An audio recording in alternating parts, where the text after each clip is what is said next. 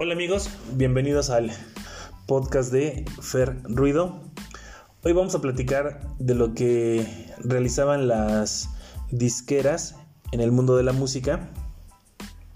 Y bueno, pues básicamente las disqueras se encargaban de realizar lo que son las estrategias de marketing, venta, eh, también veían lo que es el aspecto legal, el aspecto administrativo de un proyecto musical, se encargaban de generar las relaciones públicas entre el artista y los medios de comunicación tradicionales, como, como lo era radio, TV, eh, la prensa. Pero bueno, pues la música como todas las actividades económicas evolucionaron y hoy nos encontramos eh, afortunadamente en lo que son las redes sociales porque esto nos permite poder realizar proyectos de manera independiente. Es decir, ya no se necesitan las disqueras para poder hacer propuestas musicales y que la gente las pueda escuchar.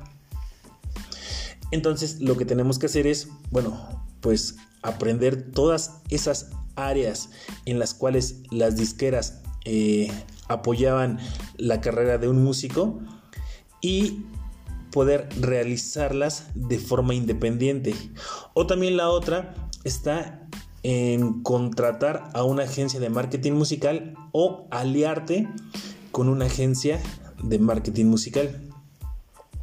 Tenemos que comprender que los proyectos musicales, si los realizas solo, eh, será muy difícil poder obtener resultados. No significa que sea imposible, pero realmente va a ser un trabajo muy, muy difícil.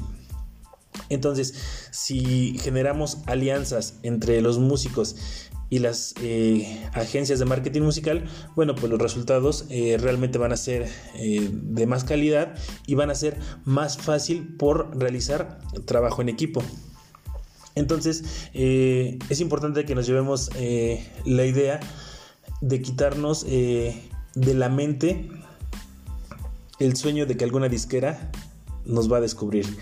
Eso forma parte del pasado de la música y actualmente consiste en generar alianzas para fortalecer los proyectos musicales.